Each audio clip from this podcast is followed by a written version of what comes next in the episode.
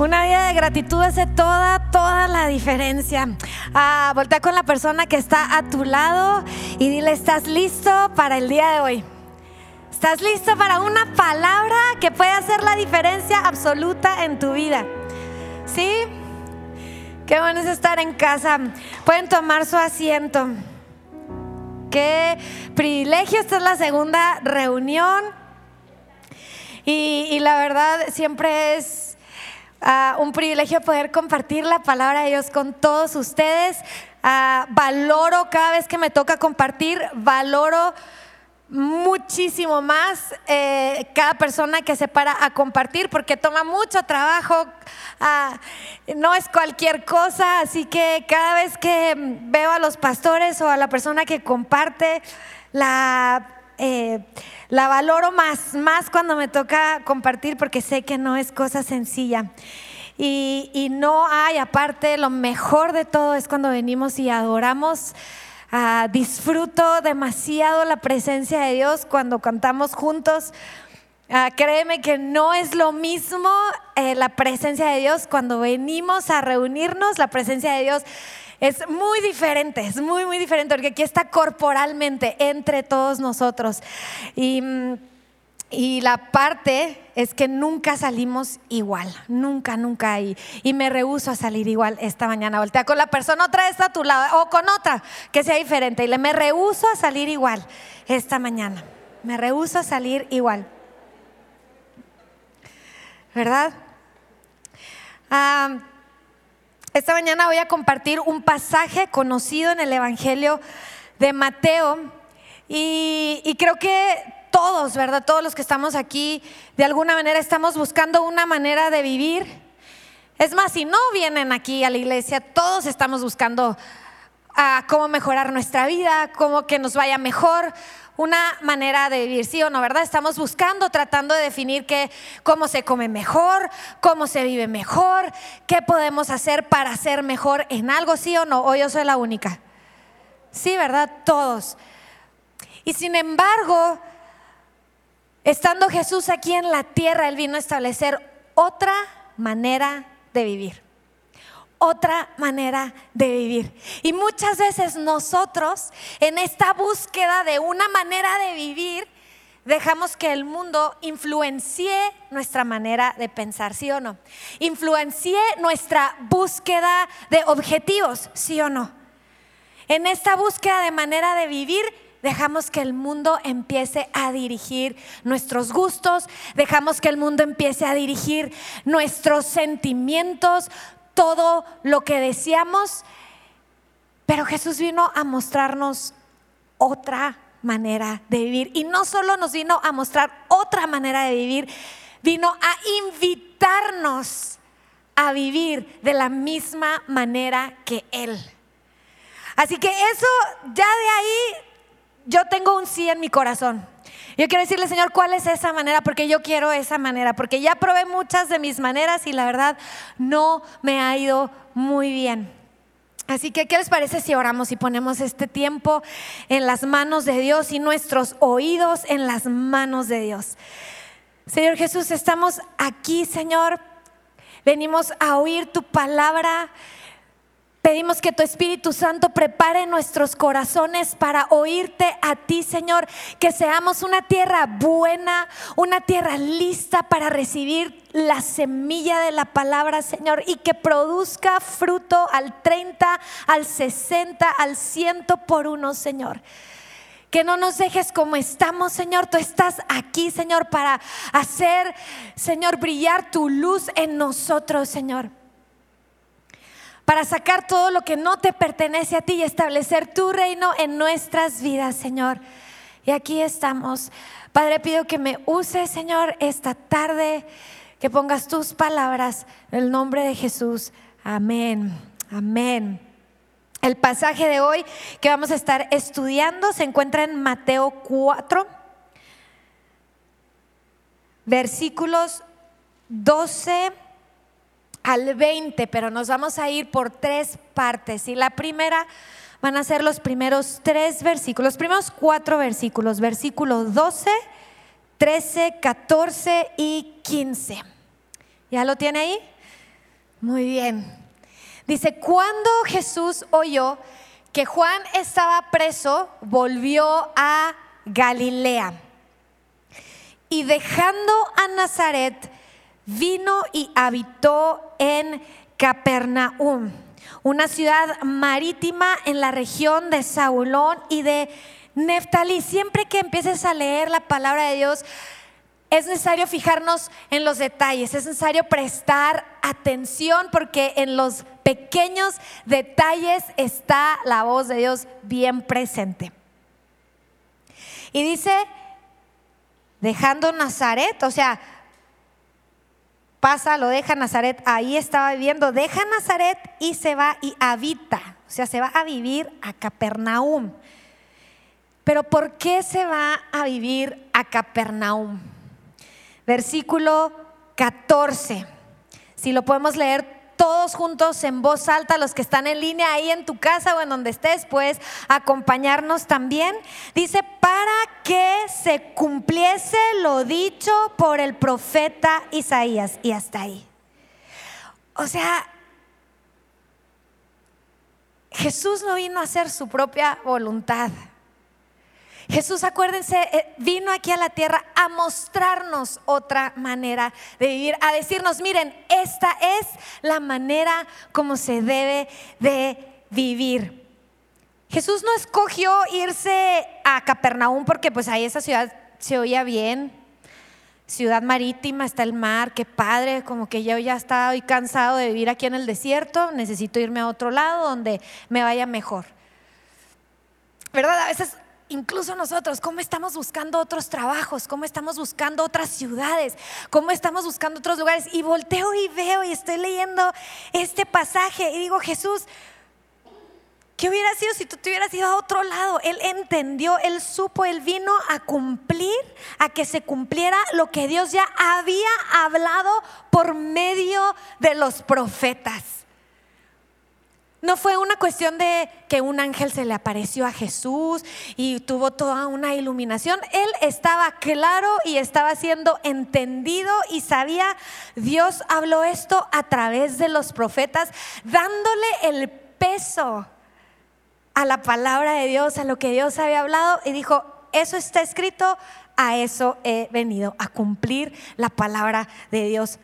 Y se va a vivir a Capernaum.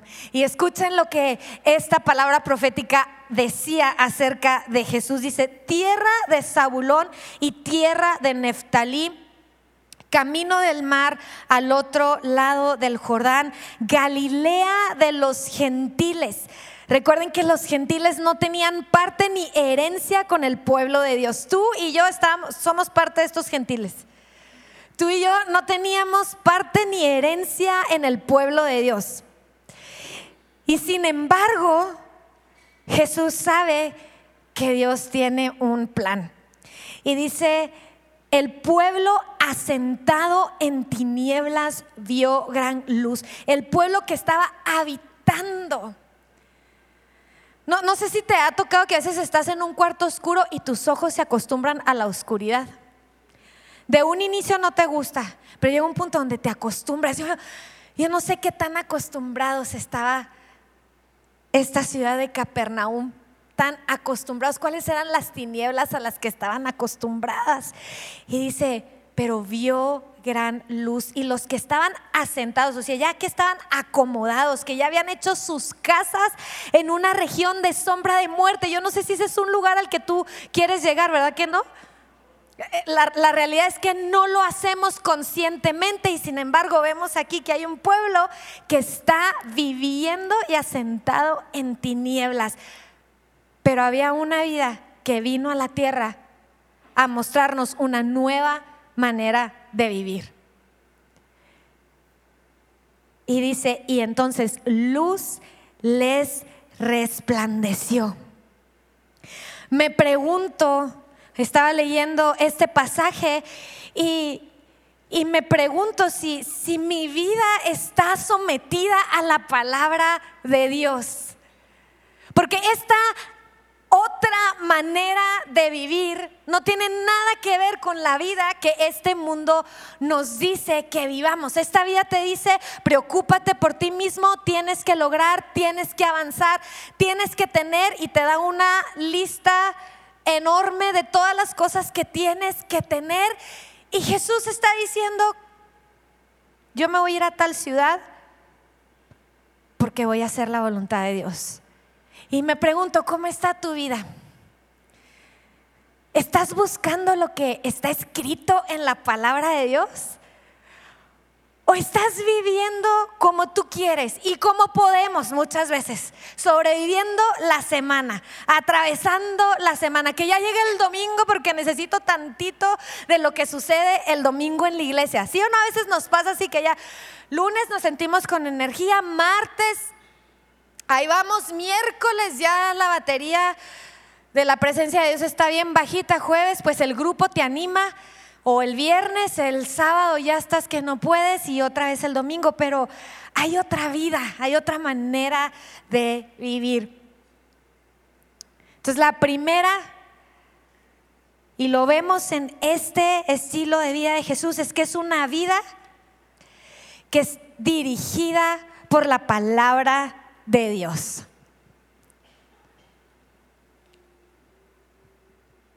¿Qué dirige tu vida? Tus emociones, tus arranques, tus deseos. ¿Qué dirige tu vida? Tus miedos. ¿Qué dirige tu vida? ¿Qué dirige tu día a día? ¿Qué dirige cuando te levantas y vas a la escuela? ¿Qué dirige tu manera de trabajar? ¿Qué dirige tu manera de amar a tu enemigo, de amar a tu vecino? ¿Qué dirige tu manera de estudiar? ¿Qué dirige tu manera de ser mamá, de ser papá, de ser estudiante? ¿Qué dirige tu vida? Porque Jesús nos vino a mostrar una vida dirigida por la palabra de Dios. Y yo quiero esa vida.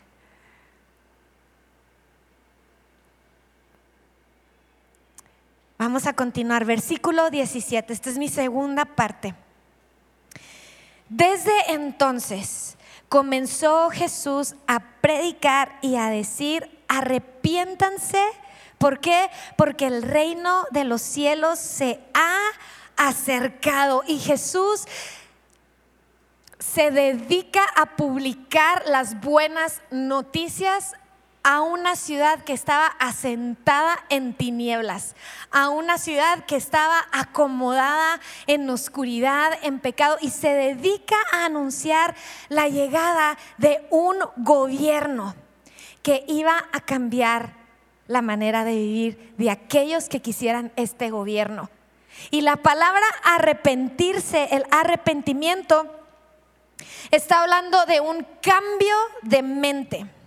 Un cambio en una manera de pensar. La traducción es hacer un cambio de principio o experimentar un cambio en el estado de pensamiento y de sentimiento. Si tú cambias tu pensamiento, vas a cambiar tus emociones. Y Jesús les dijo, cambien su manera de pensar En la versión de la traducción lenguaje actual dice, vuélvanse a Dios. Vuélvanse a Dios. Ahora yo quiero que se imaginen este cuadro. Este es Jesús esta es la representación máxima del cielo, la imagen misma, dice Colosenses, la imagen misma del Dios invisible estaba en la tierra, todo el reino de Dios en una persona, pero esta persona no se estaba quedando con el reino de Dios para él mismo. Él estaba haciendo una invitación y le estaba diciendo a la gente, cambien su manera de pensar. Y me pregunto si esto es algo que nosotros hemos abrazado o que estamos dejando que sea lo que dirija nuestros pensamientos.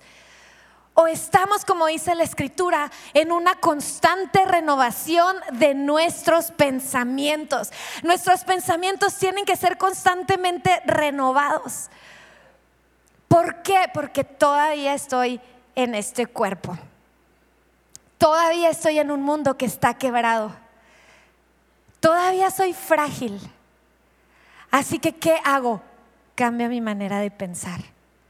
Así que el segundo punto, una vida conforme al reino de Dios. Esta otra manera de vida es una manera de vida que está constantemente cambiando su manera de pensar. ¿A qué? A la manera de Dios. A la manera de Dios. Voltea con la persona que está a tu lado y le estás pensando a la manera de Dios. Si pregúntale así medio... Eh, estás cambiando tu manera de pensar. Y cambiar tu manera de pensar significa o sea, un pensamiento no se va a menos que lo suplantes por otro pensamiento. No hay otra manera. ¿Cómo cambio esta manera de pensar? Con una sencilla pregunta. ¿Qué quieres tú, Señor? ¿Qué quieres tú, Señor? Y esa pregunta te la tienes que estar haciendo y empiezas a cambiar tu manera de pensar, porque nuestra inercia piensa de una manera, un ejemplo sencillo, ¿verdad? Incluso sigue más adelante en, el sermón del, todo el sermón del monte, es toda esta nueva manera de pensar. Es más, te lo puedes llevar de tarea esta semana y leerlo. ¿Qué te dice este mundo? Jesús dijo, ¿verdad? A tus enemigos hazlos un lado, pero yo les digo, ama a tus enemigos y bendice a tus enemigos. Dos cosas, no solo ama a tus enemigos, porque pues amarlos, bueno, sí los amo, pero bendecirlos. Ay, pero es que, Señor, que le vaya bien, prospéralo. ¿Cómo puedo cambiar?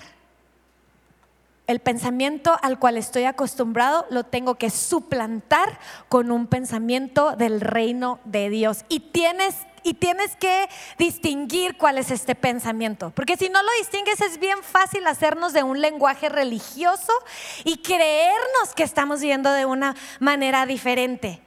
Pero no. La vida en el reino de Dios, esta vida, Jesús dijo, cambien su manera de pensar porque viene un gobierno diferente. Es decir, tu vida va a ser gobernada por otra cosa.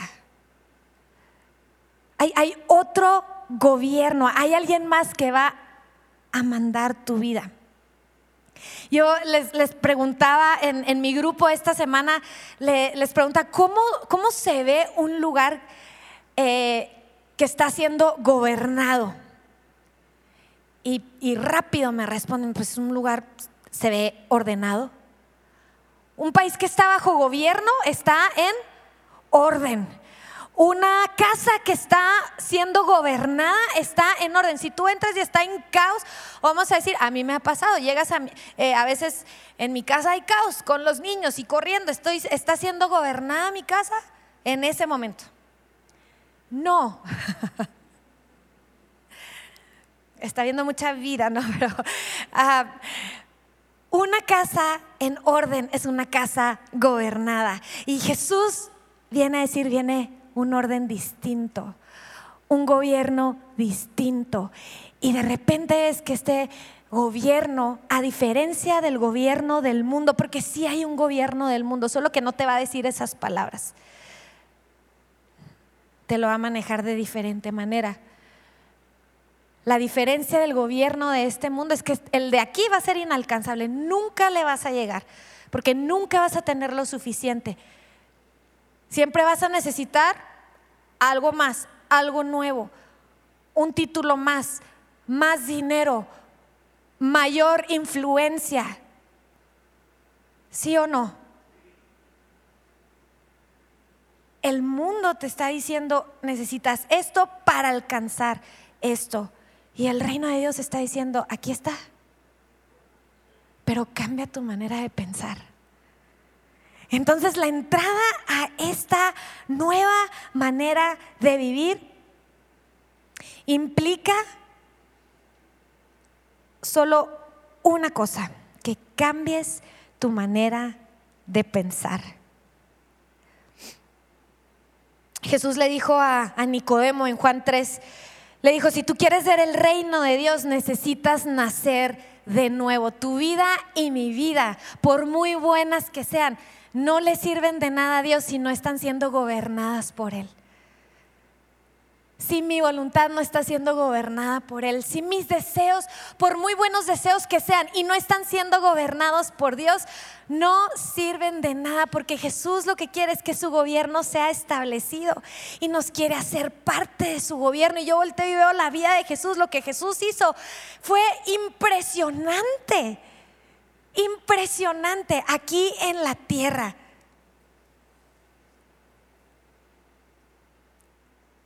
Esta vida, esta manera de vida que Jesús nos vino a decir es la vida eterna, es la vida que se empieza aquí en la tierra. A veces cometemos el error de decir, no, pues lo de aquí no vale. Y yo digo, entonces, ¿cómo es que Jesús vino aquí a la tierra y fue un ejemplo de vida aquí en la tierra? O sea, la vida aquí en la tierra sí importa siempre y cuando estés bajo el gobierno de Dios. Porque es el único lugar donde hay luz, es el único lugar donde Dios habita. Tú quieres el reino de Dios en tu vida, tú quieres el gobierno de Cristo Jesús, porque el gobierno de este mundo, Romanos 12, dice que solamente te va a estar a te va a estar arrastrando a su nivel de inmadurez. ¿Qué quiere decir inmadurez? Que solo pienso en quién, en yo, en mí misma. A eso te, a eso te quiere arrastrar el gobierno de este mundo, el gobierno de tus emociones, el gobierno de tus pensamientos, el gobierno de tus deseos, el gobierno que está, que es el tuyo. Pero el gobierno de Dios te eleva y te pone en un lugar donde te deja participar, donde te deja traer lo que está en el cielo, te deja traerlo aquí a la tierra. Te abre los ojos para ver al que está en necesidad y te da la oportunidad y empiezas a oír a Dios y te va a decir, ¿sabes qué? En lugar de, de quedarte viendo Netflix por dos horas, ¿por qué no le llevas algo de comer a tal persona que esté en necesidad? Y, y se empieza a mover tu manera de vivir. Tu manera de vivir de repente está siendo accesible a lo que Dios quiere.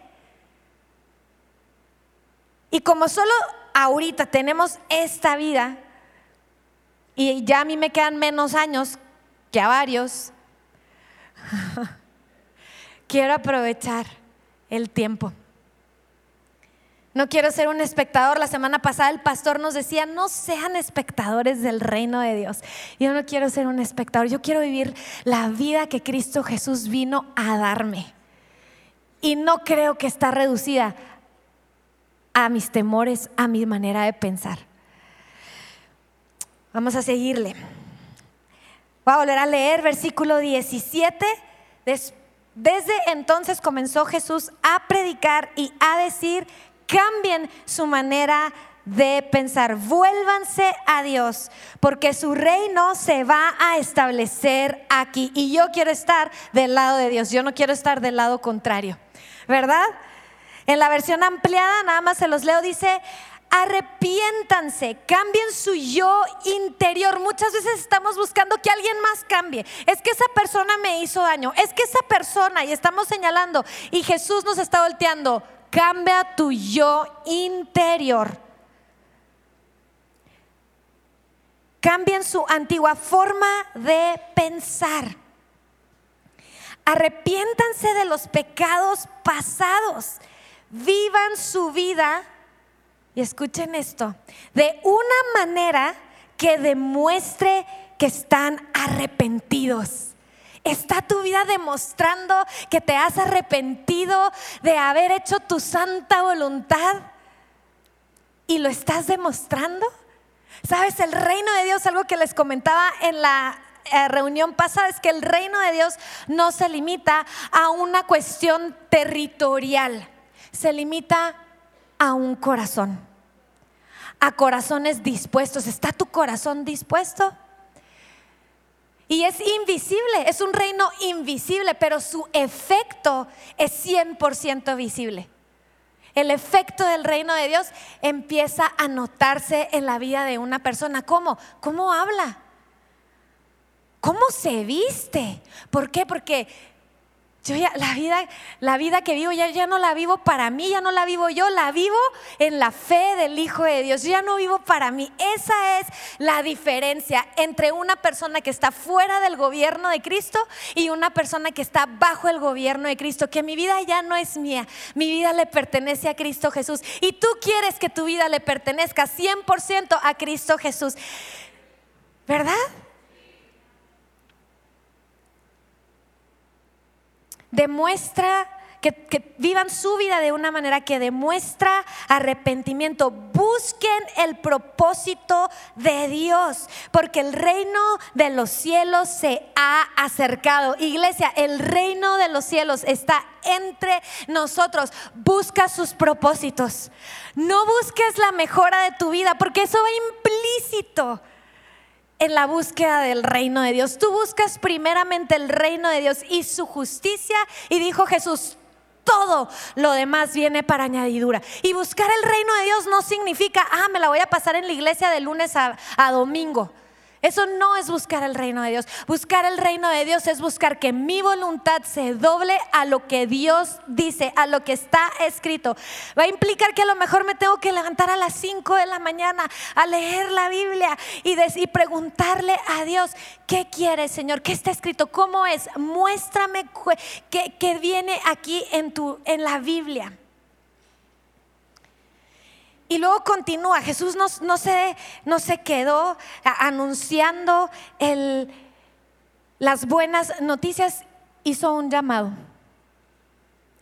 Dice, andando Jesús junto al mar de Galilea, vio a dos hermanos, Simón, llamado Pedro, y Andrés, su hermano, ¿Y qué dice que estaban haciendo? Que echaban la red en el mar porque eran pescadores. Dos personas comunes y corrientes. Pedro y Andrés están trabajando. No creo, no dice la escritura, así que me puedo imaginar. Yo no, creo, yo no sé si ellos se levantaron esa mañana, hoy mi vida va a cambiar o simplemente se levantaron a vivir sus vidas que estaban acostumbrados a hacer. Es lo más probable, ¿no? Posiblemente sí habían escuchado a este Jesús de Nazaret que venía, que se había venido a vivir a Capernaum y que estaba proclamando buenas noticias de un reino que ellos estaban esperando. Pero, pues era día del trabajo, ¿no? Y tenían que ir. Y dice, Ahora, imagínense la escena, están Pedro y Andrés en el mar pescando con las redes, echándolas, y Jesús está en la orilla, así que no fue, eh, yo creo que les gritó, ¡Hey! Pedro, Andrés, y ellos echando las redes, oyen el nombre y voltean.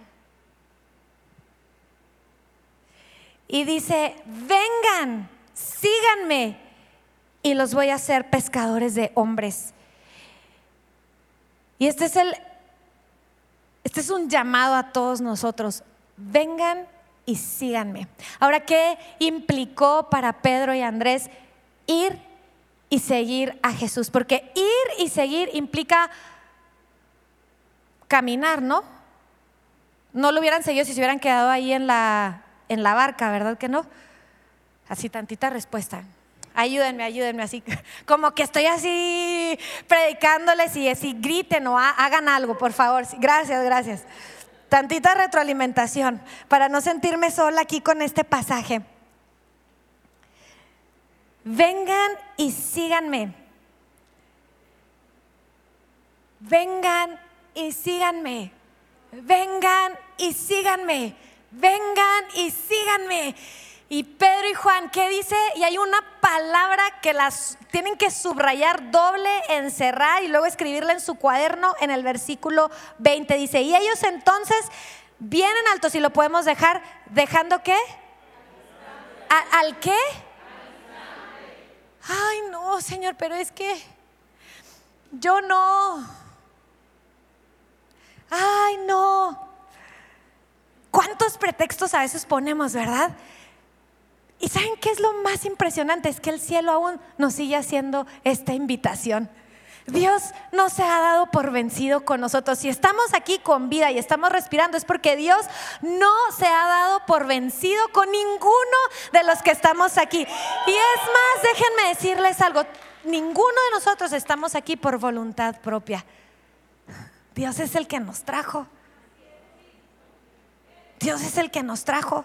Ahora yo me pregunto si Pedro, Juan, ah, perdón, Pedro y Andrés hubieran estado tan clavados, como que no Jesús, espérate, porque si no sacamos las redes hoy, si no sacamos los peces este día, no nos va a dar para la quincena. Así que espérate, espérate, espérate tantito. ¿Y cuántas veces le ponemos pretextos a Dios, verdad? No, no, no, es que espérate, espérate. Todavía no. No, no, no, es que espérate porque eh, necesito hacer eso. No, no, no, espérate porque porque quisiera lograr esto. Y Jesús está diciendo, ven, sígueme. Ven, sígueme. Pero no solo es ver, ahora, venir es dejar algo y cambiar de objetivo. No puedes ir al mismo lugar en el que estabas. Si vas a ir a otro lado, vas a cambiar de objetivo.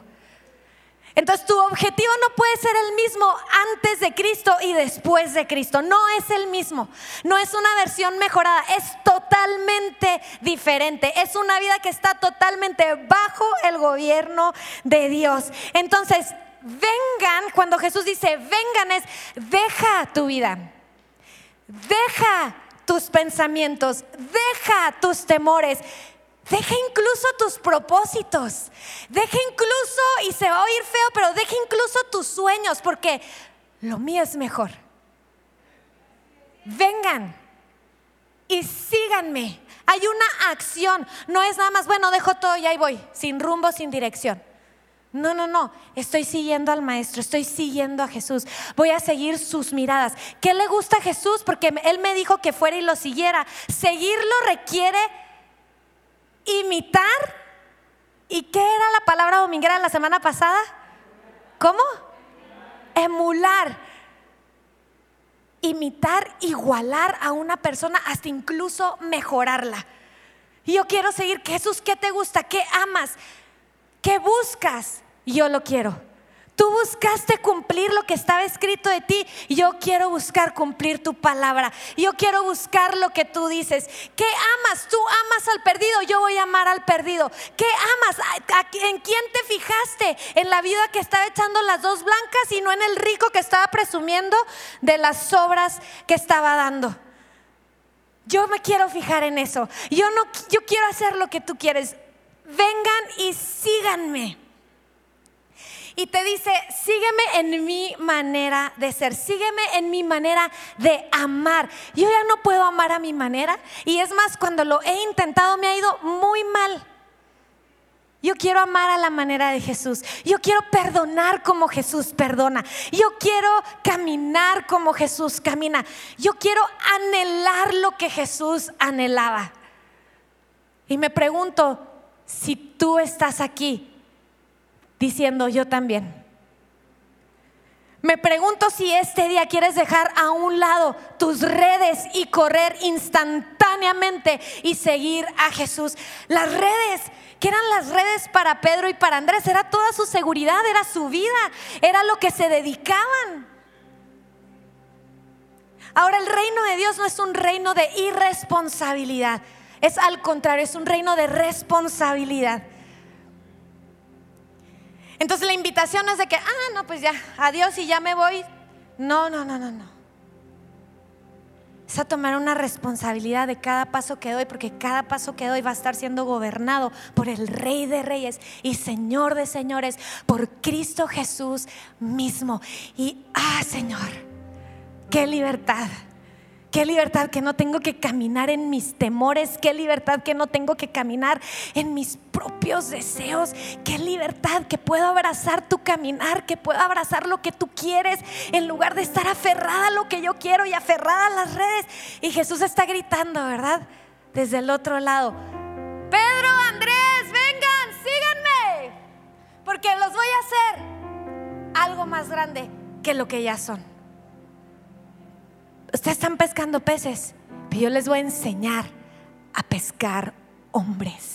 Yo les voy a enseñar a ser portadores del reino de Dios. Yo les voy a enseñar a ser aquellos heraldos del reino de Dios, de aquellos que proclaman y anuncian las buenas noticias a las personas que están acostumbradas a vivir en tinieblas. Yo no quiero estar viviendo en tinieblas. Yo no quiero estar acostumbrada a mi manera de pensar. Yo quiero que mi manera de pensar sea totalmente removida y se metan en mis pensamientos los pensamientos del cielo. Y déjame decirte, no es emocional, requiere trabajo, requiere dejar algo y seguir a alguien, dejar algo y seguir a alguien dejar mis redes, dejar mi seguridad, dejar mis temores, dejar mis circunstancias y seguir a Jesús.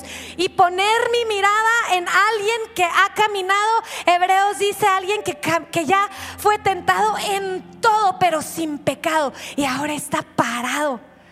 Y dice la escritura, y es un abogado en el cielo todo el tiempo. Y está abogando por ti y por mí. Así que yo voy a dejar a un lado mi berrinche, mi orgullo, porque yo voy a seguir a alguien. Y voy a empezar a caminar demostrándole a otros el arrepentimiento que he tenido. ¿Por qué? Porque Jesús es más grande. ¿Por qué? Porque su llamado sobre tu vida y sobre mi vida no es a vivir una vida cómoda. Déjame decirte algo que leí esta mañana, es que el enemigo siempre va a estar peleando para que tu vida sea una vida infructífera, una vida que simplemente está pensando en ella misma. Una vida llena de frutos es una vida, déjame decirte, frutos que es en beneficio de alguien más. Una vida fructífera es una vida madura, es una vida responsable. Y el enemigo va a pelear contra eso. El enemigo te quiere pasivo. El enemigo te quiere cómodo. ¿Y el enemigo a qué me refiero? Pues sí, a veces el diablo, a veces mis propias emociones, mi manera de pensar me quiere cómoda, me quiere cómoda, me quiere aquí en mi lugar. Y Jesús cada día, cada día, si sus misericordias son nuevas, cada día, quiere decir que su invitación cada día es igual, vengan y síganme y los haré pescadores de hombres. Ponte de pie.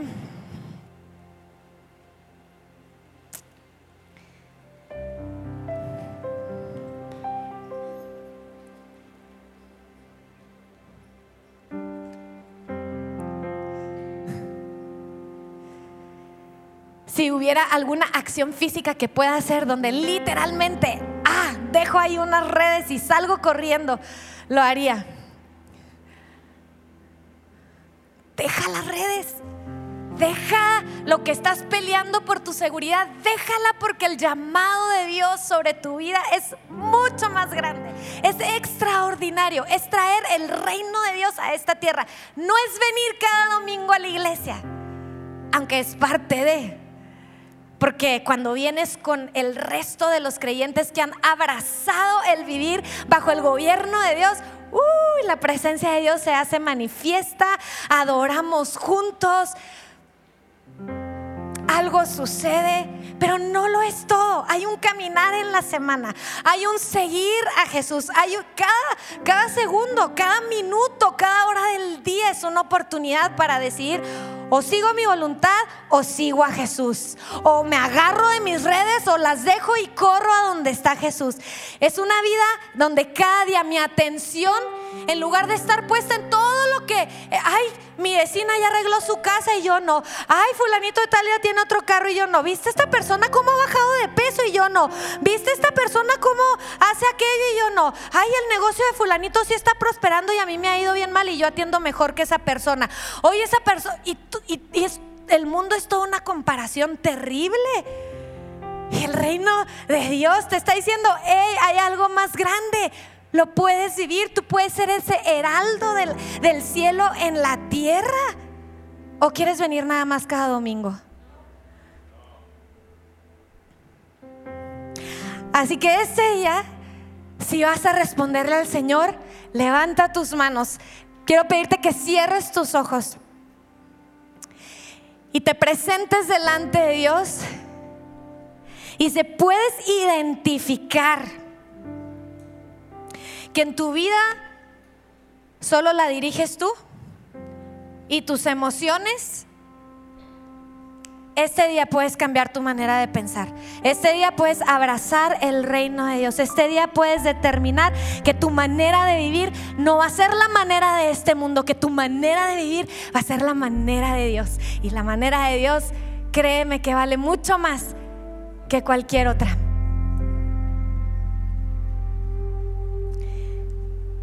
Y si hay algo de lo que tienes que arrepentirte y decir, perdóname Señor, este es el momento. Este es el momento, la, la gracia de Dios y el Espíritu Santo están aquí para hacer un cambio en nuestro interior.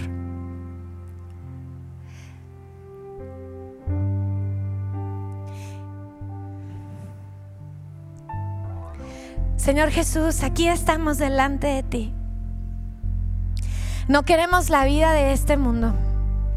No quiero, Señor, que mi vida la dirijan mis emociones, mis pensamientos. Quiero caminar como tú caminas. quiero ser dirigida por tu palabra. Quiero hacer lo que está escrito. Quiero obedecer lo que está escrito. Quiero obedecer tu voz. No quiero obedecer cómo me siento. No quiero obedecer lo que mis anhelos quieren, quiero obedecer tu voz. Señor, y este día, Señor, dejamos las redes y corremos para seguirte a ti con nuestra mirada, nuestros ojos puestos en ti, el autor y el perfeccionador de nuestra fe.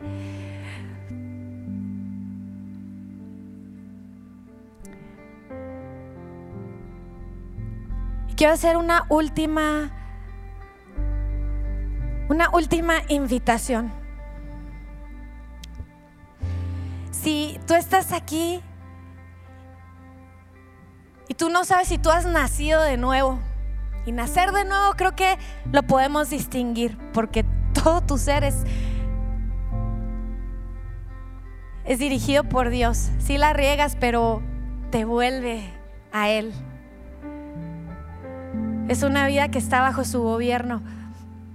Si nunca le has rendido tu vida al Señor Jesús, yo quiero invitarte esta tarde a que le rindas tu vida a Él, a que reconozcas el sacrificio que Él vino a hacer hace más de dos mil años. Él vino y murió en una cruz. Y Él sufrió la separación completa que tú y yo íbamos a tener por el resto de la eternidad. Y él vino y él fue separado de Dios. Pero dice la escritura que la muerte no lo pudo mantener, que la separación no podía estar porque nunca había pecado. Y en la voluntad de Jesús, tú y yo tenemos acceso a Dios. Así que si tú este tú quieres rendirle tu vida a Jesús, yo quiero invitarte a que levantes tu mano bien en alto. Yo quisiera orar por ti. Veo su mano, ahí atrás veo sus manos, aquí adelante veo su mano, veo su mano. Pueden subirla y bajarla.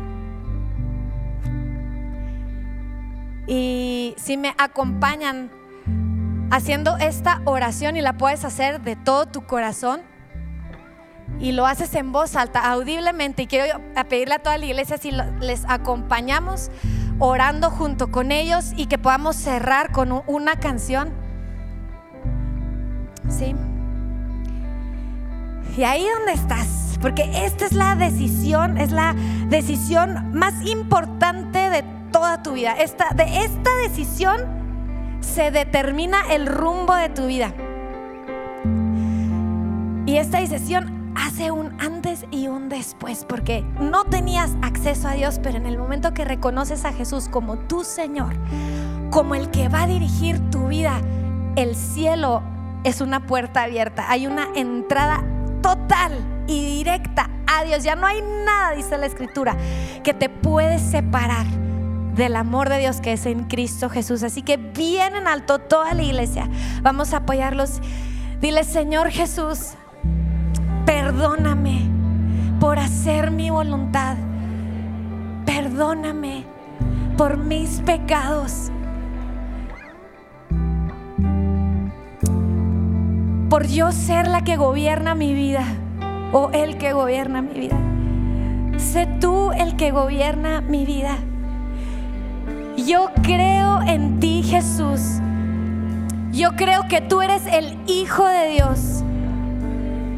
Yo creo que tú moriste en una cruz y que llevaste todos mis pecados y que resucitaste para darme una vida nueva y para darme acceso al reino de Dios. Te entrego mi vida, todo lo que soy. Amén